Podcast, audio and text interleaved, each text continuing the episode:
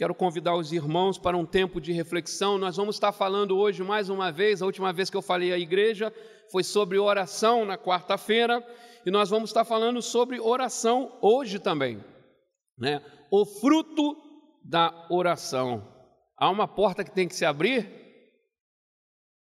Vamos orar. Quero convidar os irmãos a se colocarem de pé. Vamos falar de oração começando orando, né? Vamos começar a orar, os irmãos, nós vamos refletir no texto que está no Evangelho de Lucas, capítulo 11. Vamos orar. Bendito Deus e Pai do nosso Senhor Jesus Cristo, te louvamos ao Senhor por este culto, Senhor, em que temos a convicção de que o Senhor está conosco, que o teu Espírito nos move a cantar, a louvar, a entregar ao Senhor dízimos e ofertas, a entregar ao Senhor a nossa vida, o nosso coração. Se conosco mais uma vez, Senhor, nesse tempo em que vamos estar refletindo acerca da tua palavra, Senhor. Seja o Senhor falando comigo, falando com a sua igreja, nos edificando, nos corrigindo, nos exortando para sermos ainda mais a semelhança do teu filho, Senhor. Carecemos de sua ajuda em tudo, Senhor. Se o Senhor não fizer, se o Senhor não nos conduzir, de modo algum seremos aquilo que o Senhor quer que sejamos. Nos ajude a todos, Senhor. Nos ajude a todos para que possamos transmitir a tua mensagem aonde quer que estejamos, para que possamos viver a semelhança do seu filho onde quer que estejamos, Senhor. Nos abençoe em nome de Jesus. Amém. Vamos ler no Evangelho de Lucas, capítulo 11. Nós vamos ler os versos 1 a 4. Pode projetar aí. Lucas 11, versos 1 a 4. Jesus estava orando em certo lugar e, quando terminou, um de seus discípulos lhe disse: Senhor, ensina-nos a orar como João ensinou aos discípulos dele.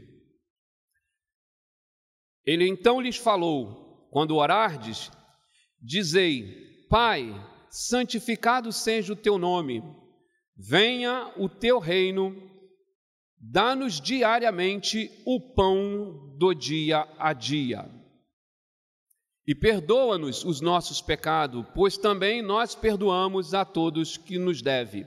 E não nos deixeis entrar em tentação, mas livra-nos do mal. Amém. Os irmãos podem sentar. Palavra do Senhor. Oração, né? O quanto se tem escrito, o quanto tem se falado de oração. Isso aí o quanto tem sido escrito, o quanto tem se falado de oração. E a igreja avança, dois mil anos já faz que o nosso Cristo foi assunto aos céus, e não se esgota sobre Jesus, muitos livros se escrevem, mas sobre oração muito se fala, muito se lê, muito se diz.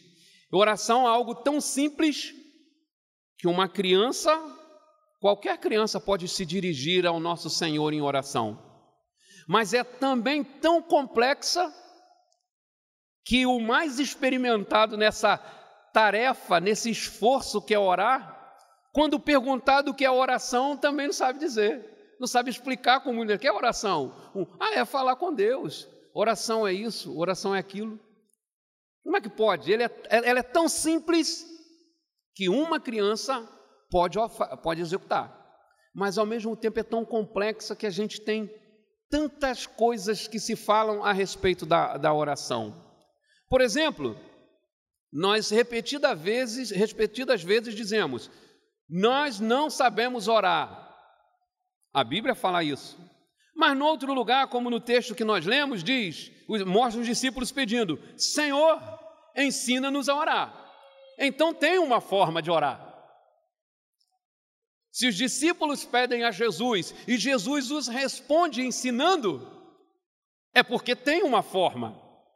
Ainda que não seja uma forma, mas tem uma forma. Há uma forma de orar. E na verdade, meus irmãos, há uma forma de se relacionar com Deus.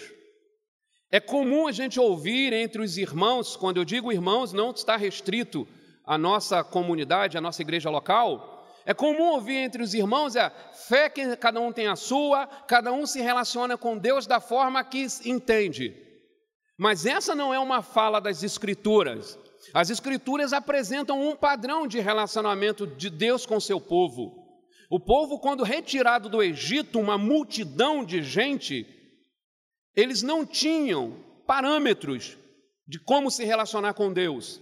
Até então nós tínhamos os pais peregrinos, Abraão, Isaac, Jacó, e entra a família de Jacó e sai aquele numeroso povo. Até então era uma forma de servir ao Senhor de maneira intuitiva.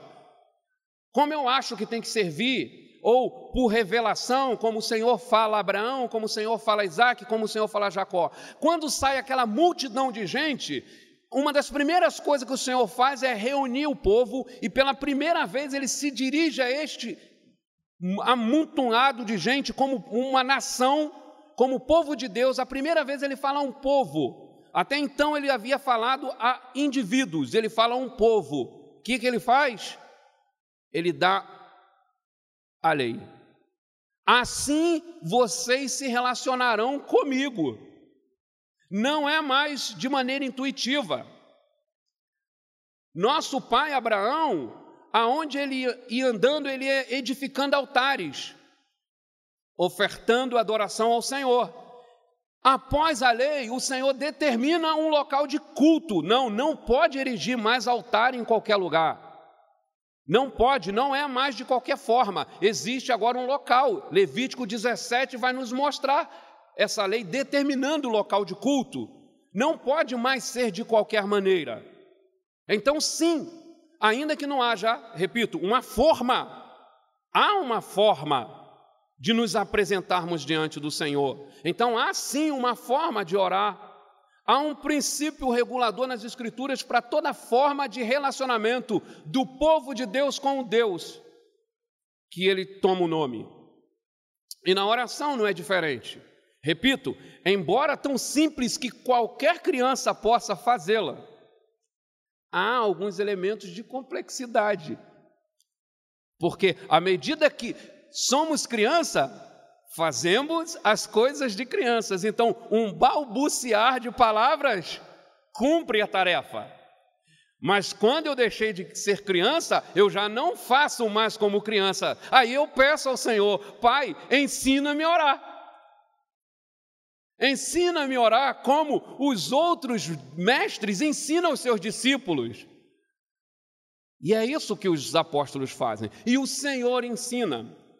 E o Senhor lança os fundamentos não para um mantra que seja repetida, não, mas ele lança uma estrutura para nós orarmos. Há um princípio por trás da oração chamada oração dominical ou oração do Pai Nosso.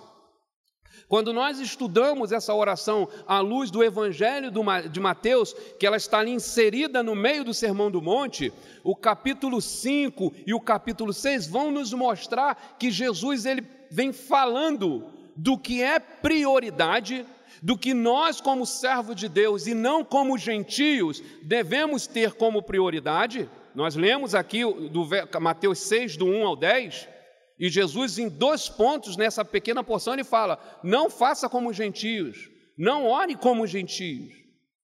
E Jesus mostra ali no, no Sermão do Monte que o Pai conhece nossas necessidades, antes mesmo que nós venhamos a abrir a boca.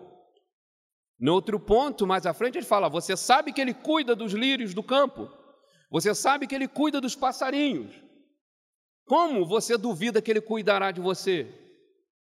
Não fica, não fique inquieto com comida, com bebida, com o que vai vestir. Isso não deve ser o centro das suas petições. Mas busque o reino do céu e a sua justiça, e não ande mais inquieto com coisa alguma. E isso tudo está onde? Na oração reguladora. A oração do Pai Nosso começa dizendo: venha o teu reino. Ele lança essa estrutura, minha, minha busca, minha súplica como peregrino é: venha o teu reino. Minha súplica diante da injustiça é: seja feita a sua vontade. Então há um princípio regulador, há uma forma correta de orar. Temos que aprender a não ser mais como um menino. Porque, repetindo, quando eu era menino, eu fazia as coisas que era menino, de, que era comum ao menino. Um simples balbuciar de palavras cumpria a tarefa de orar. Agora que eu já não sou mais menino, eu preciso comungar da vontade do Mestre. Para que Jesus veio? Por que Jesus veio? Para que lançasse luz diante dos homens que o reino dos céus é chegado. E nós, a semelhança dele, temos que rogar ao Pai: olha, venha o teu reino. Esse reino que está diante dos nossos olhos não serve. Isso que temos vivido não o glorifica. Venha o teu reino. Então, a primeira coisa que eu quero falar de oração conosco, quero refletir com vocês hoje é isso. Oração se aprende sim. Oração tem uma forma sim. Oração tem princípios que norteiam. Não estou dizendo com isso que nossas súplicas por necessidades pontuais não, de, não devam ser conhecidas diante do Senhor. As epístolas nos ensinam isso. Coloque todas, tu, torne tudo conhecido diante de Deus com orações e súplicas, diz Paulo aos Filipenses. No entanto, as nossas necessidades particulares não podem sobrepor a vontade do Senhor. Buscai primeiro as coisas dos céus, onde a traça e a ferrugem não podem comer, não podem corroer.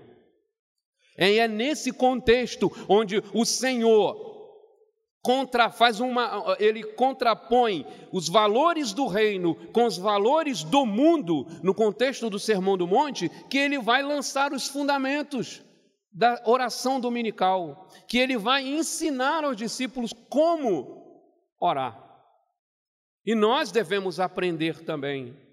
É interessante como os discípulos pedem ao Senhor, nos ensina a orar. E é interessante como a gente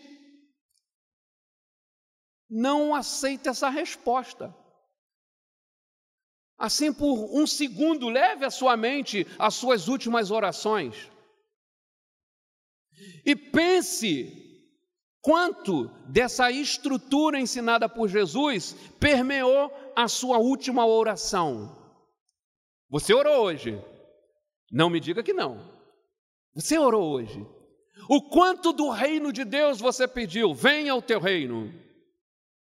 O quanto do faça a tua vontade aqui na terra como é no céu esteve presente no seu pedido de oração, na sua petição. O desejo dos cidadãos, dos cidadãos do reino é que o reino se torne maior, mais conhecido, mais poderoso. Quando você assiste esses filmes né, sobre as monarquias, ou quando você lê as histórias das monarquias bem-sucedidas na Bíblia, você vê que o desejo do povo é o triunfo do reino. Que o reino se torne conhecido. Ainda que o reino de Jesus ele diga que não é deste mundo, mas ele é um reino que intervém nesse mundo. Ele vem de encontro aos reinos desse mundo que se abalam diante dele. Então nós, como cidadãos do reino, precisamos desejar esse reino. Nós dissemos que tem uma forma nós dissemos que se aprende. E como se aprende? Como se aprende a orar? Orando. Orando. Nós falamos muito do fruto do Espírito. Esse último mês nós temos refletido ao longo dos domingos sobre frutificar. Com base em João 15, né, nós falamos ao longo do, do mês sobre várias formas de frutificar. E pensando em frutificar na oração, o que seria um frutificar na oração? O que seria um frutificar na oração? A primeira coisa que eu, que eu penso é que a oração em si ela já é um fruto.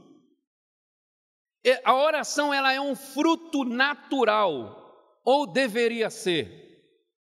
O gato mia, o cachorro late, o crente ora. tem que ser uma característica intrínseca da nossa natureza, desejar ardentemente falar com Deus. Se não, pense, nossa salvação começa com súplica. A salvação é um dom gratuito de Deus mediante a fé, mas começa com a nossa súplica. Pai, perdoa os meus pecados e me receba na sua família. É o ponto de partida. É deixar, é de confessar diante dele os nossos pecados e rogar que ele perdoe. A nossa vida de fé começa com uma oração. É a oração do ladrão na cruz que olha para Jesus e fala: Pai, lembra-te de mim quando entrar no teu reino. Nós começamos a vida com Deus com oração. E em que momento nós desgarramos disso? Em que momento que nossas orações se tornaram os ritos de apressadamente levantar-se enquanto se veste, dirigir-se a Deus? Ou enquanto engole uma, uma garfada após a outra, dar graças por uma refeição saborosa? Ou no, no meio de um sono, meio que zumbizando, me perdoe pelo neologismo, orar desfalecendo. Em que momento que aquele ardor de súplica, lembra-te de mim, perdoa os meus pecados. Não é o que nós falamos aqui depois do primeiro cântico do cantor cristão? Faz de novo, Senhor. Aí depois foi cantado Espírito, desce esse fogo, esse fogo que nos conduz a desejar ardentemente falar com Deus. Tivemos essa semana o belíssimo casamento de Bia e Daniel. Às vésperas do casamento, Bia me vai para Minas, olha só. E a agonia de Daniel. Daniel diz que é brava daqui para Minas telefone, WhatsApp. Eu preciso falar com meu amado, com a minha amada. Eu sou do meu amado, o meu amado é meu, não é? Que a sunamita diz em Cantares. Como nós podemos proclamar eu amo, mas não desejo falar? Ou falo rapidinho? Com qualquer amigo nosso, qualquer pessoa de maior afeição, nós falamos mais do que aquele que nós deveríamos declarar: Eu sou do meu amado e meu amado é meu. Com qualquer um mais chegado, nós temos maior prazer em estar a sós com Ele. Lembra-te de onde caíste. Quando foi que perdemos o prazer de estar a sós com Deus? Quando foi que nada foi mais importante do que falar com Ele e ser ouvido por Ele? Quando foi a última vez que você orou e sentiu que o Senhor estava com você no seu lugar de oração? Se é que você tem lugar de oração. Não que o lugar seja santo, tá, meu irmão? Quando eu falo lugar de oração, não está circunspecto a um, ponto geográfico, pode ser um espaço de tempo.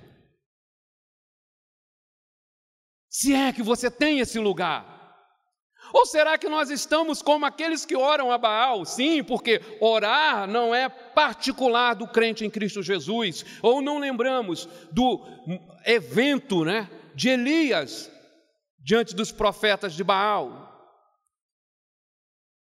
Que eles oravam a Baal, oravam, oravam, oravam, oravam, e Baal não ouvia. Em dado momento, Elias, de forma zombeteira, como diria minha avó, dizia: faz mais barulho, grita mais, quem sabe eles ouçam, bate no fundo da panela, quem sabe ele está dormindo e acorde. E as nossas orações? Será que nós temos saído, se é que entramos, de diante do Senhor sem ter a certeza de que Ele nos ouviu? Ou é algo que está na nossa, na nossa mente? Não, o Senhor ouve as orações e pronto, acabou. Eu não preciso sentir, como diz o, o, o cântico, que minha alma se abriu. Porque na presença do Senhor, se Ele estiver contigo lá, sua alma se abre. Te dá segurança para que isso aconteça. Porque se a minha oração é uma oração formal, mesmo quando reservado. Deus não sentiu que minha alma se abriu, tudo, tudo deixando no altar. Há reservas. É um protocolo que eu estou cumprindo. É um ponto. Não, crente ora, então eu tenho que orar. Meu ponto do frutificando em oração é Oração é um fruto. Se eu não oro, a porta que foi cantado aqui pelo Ministério Louvor, há uma porta que tem que se abrir, há um caminho. E como eu vou através desse caminho? Orando. É a minha oração que chega ao altar do incensário. Ou nós estamos à semelhança, meus irmãos, do povo que eu fiz menção no início, do povo de Deus que sai do Egito.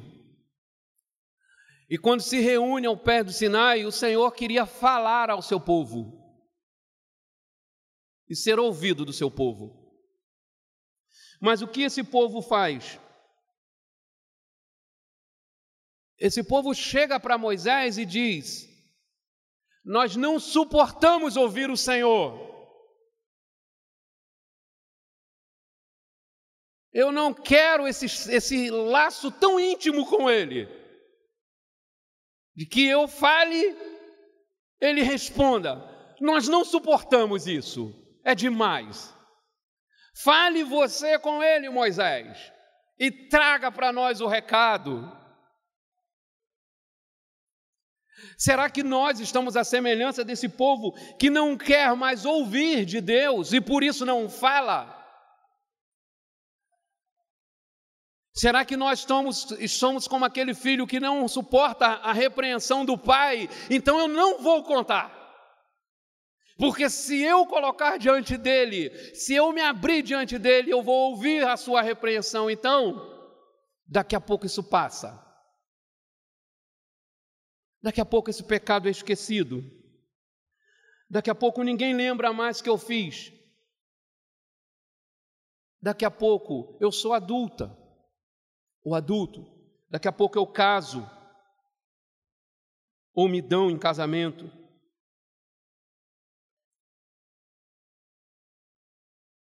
temos que nos reconectarmos.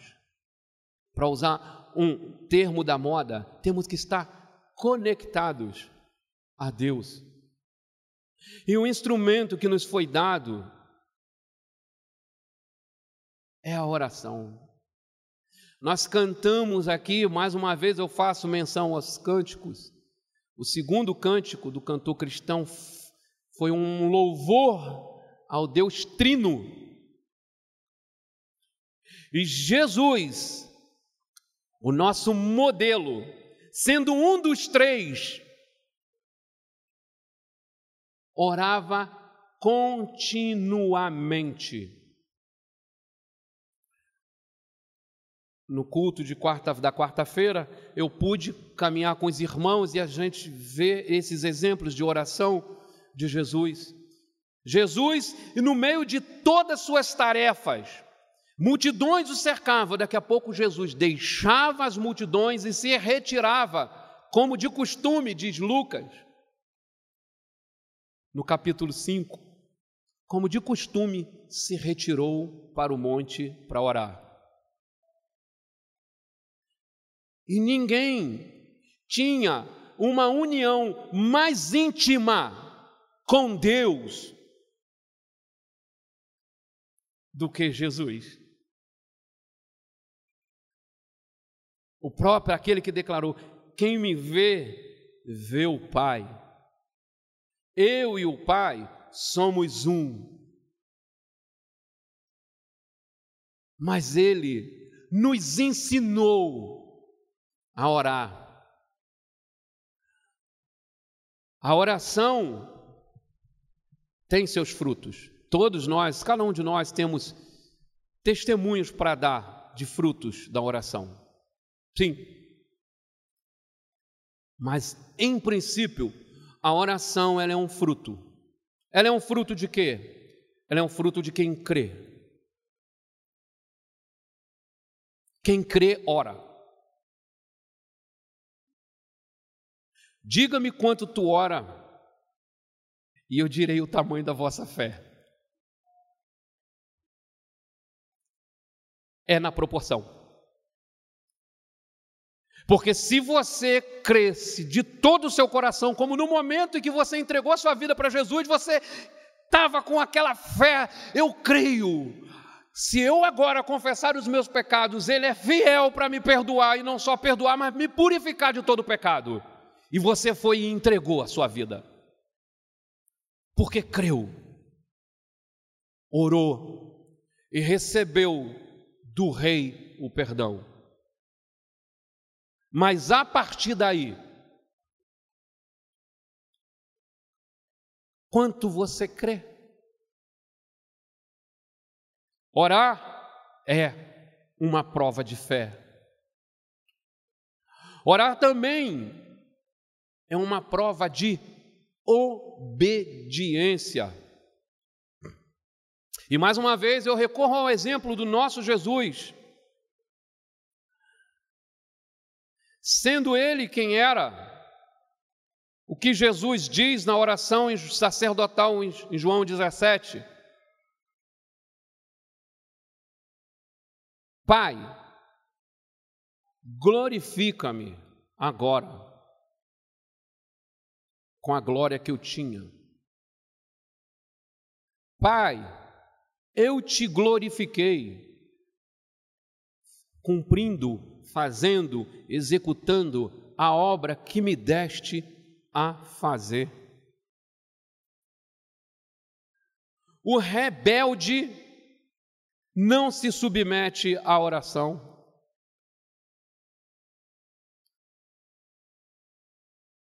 Oração é prova de fé.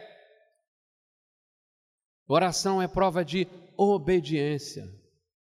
Porque mesmo quando você desobedece na sua vida prática, se você é obediente, você vai diante do seu Senhor e coloca a sua infração. Pai, me perdoa porque eu pequei.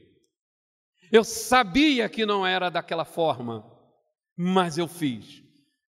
Mas eu estou aqui porque eu creio que o Senhor é perdoador.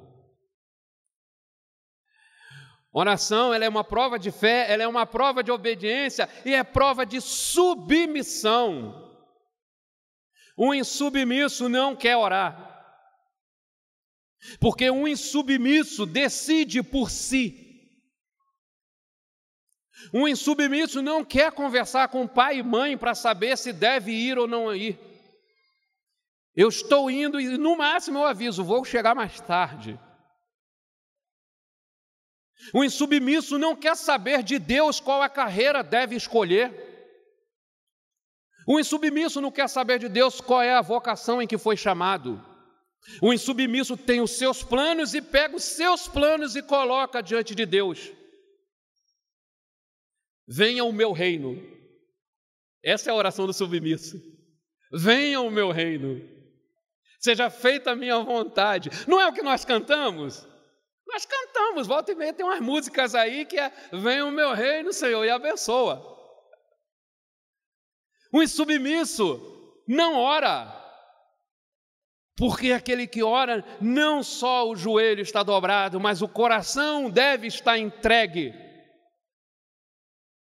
Porque, como diz Tiago, não pense que o homem de coração dobre receberá alguma coisa do Senhor. Não pense, Tiago diz, ó, não pense que o homem de coração dobre receberá alguma coisa do Senhor. Não, o insubmisso não se coloca diante do Senhor. Então, sim, oração é um fruto natural de quem nasceu de novo. Coloquei uma nova expressão na conversa. Oração é uma prova. Desejo de orar é uma prova de quem nasceu de novo. Quem nasceu de novo anseia ardentemente conhecer mais daquele algo tão maravilhoso que se revelou diante dele, daquilo tão grande que ele contempla minimamente. É o desejo de Moisés: mostra-me tua glória. Eu quero ver mais, Senhor. Eu quero ver mais. Só a saça ardente não foi suficiente, eu quero mais. Mostra-me tua glória. O nascido de novo é da sua natureza ou da sua nova natureza orar. E orar é prova de fé, de obediência e de submissão. E orar é para todos. É comum no meio cristão evangélico a fala: irmão Fulano é homem de oração, irmã Fulana é a irmã da oração, o ministério de Fulano é o ministério de intercessão, o ministério de Ciclano é o ministério de oração. Ah, mas a exortação é orai uns pelos outros. É eu oro, tu oras, nós oramos. Não é o Wellington tem o um ministério de oração, não é o pastor tem o um ministério de oração. A oração é o caminho para essa porta que tem que se abrir, que nós cantamos, que está aberto a todos. Mais uma vez, citando Tiago, Tiago diz: Orai um pelos outros e serdes curados. Tiago 5,16. No que oramos pela cura do outro, nós vamos sendo curados, curados da nossa, do nosso distanciamento, às vezes. Às vezes a gente está tão distante de Deus e daqui a pouco nós nos reunimos em oração por um irmão, por uma causa, por uma petição que chegou até nós e nós temos avivado o nosso coração, queima de novo, arde de novo, e às vezes a gente, sem confessar publicamente, diz: Cara, quanto tempo que eu não sentia isso. Como é bom falar com Deus novamente. Como é bom me sentir ouvido por Ele. Então, orando um pelos outros, somos sarados. Atos capítulo 2, se eu não me engano, me perdoe a referência se estiver errada, diz que a igreja tinha tudo em comum, caminhava no partir do pão, nas orações e perseveravam na doutrina, mas era a a igreja orava. Mais à frente, em Atos 4, tá? E a igreja reunida orava para que Pedro fosse liberto. Não tinha o irmão de oração, não tinha o ministério da oração. Não estou dizendo que isso em si é um problema. Não, mas quando eu delego, eu terceirizo também isso, dentre outras tantas coisas que nós terceirizamos na nossa vida de fé e prática, mas também eu abro mão da exortação do Senhor através do autor aos Hebreus que diz: adentrai com ousadia diante do trono da graça. Quando eu abro mão disso, me dizendo, não, eu não sou de oração, eu preciso que alguém entre nesse trono da graça e pegue para mim. Porque diz que entrar com ousadia no trono da graça, sendo confiante de que Deus é galardoador dos que o buscam, é individual, é para mim, é para você, meu irmão. Nós cantamos e repetimos que véu se rasgou, o caminho se abriu. E por que não percorremos com toda diligência esse caminho em oração? Porque temos sido tão formais, protocolares com as nossas orações públicas e deixado de lado o prazer de reservar um momento para Deus. Uma vez ouvi de um professor, ele falou um negócio que ficou marcado na minha vida. E sempre que eu me pego correndo nesse erro, eu lembro dele. E ele falava: Olha, muito legal você orar no ônibus. Muito legal você orar enquanto dirige. Muito legal orar enquanto estuda. Mas isso não substitui o tempo dedicado à oração. O momento de oração com Deus não é como aquele eu aproveitando que fui perto da casa da minha mãe, eu passo na casa da minha mãe. Não, é eu vou à casa da minha mãe. Acordei, me arrumei, preparei a família e eu vou à casa da minha mãe. Eu não vou aproveitar o embalo e passo lá para ver se está tudo bem. Não, esse não é o tempo de oração. É, eu vou ao encontro do meu Deus. Eu tenho um encontro marcado com o meu amado. Aquele tempo precioso, né, como a gente chama na, no linguajar cristão, o tempo de qualidade. É o tempo precioso. Nesse momento em que eu me desligo da internet, me desligo das minhas tarefas, me desligo do meu reino e abro essa porta que foi cantada, entrando por ela, eu contemplo em meio às nuvens o reino dos céus. E é só assim, meus irmãos, é só assim que eu tenho o fruto da oração. E se nós não desejamos ardentemente, como recém-nascidos, o genuíno leite espiritual, como diz o nosso irmão Pedro, nós precisamos clamar. Como o Abacuque clamou em meio à tragédia: faz de novo, faz de novo, acenda esse fogo, faz de novo. Coloca em mim, Senhor, o desejo de estar contigo acima de qualquer coisa. E que o Senhor nos abençoe. Que o Espírito Santo de Deus, como foi cantado, desça e nos aqueça de maneira que nada seja mais prazeroso para nós do que falarmos e ouvirmos o nosso Senhor falar. Convido os irmãos, aqueles que puderem, que curvem suas cabeças, vamos terminar como começamos, orando. Enquanto isso, o Ministério de Louvor vai se dirigindo para aqui para a gente encerrar, passar a, a, a escola dominical. Senhor, ajuda-nos, Senhor.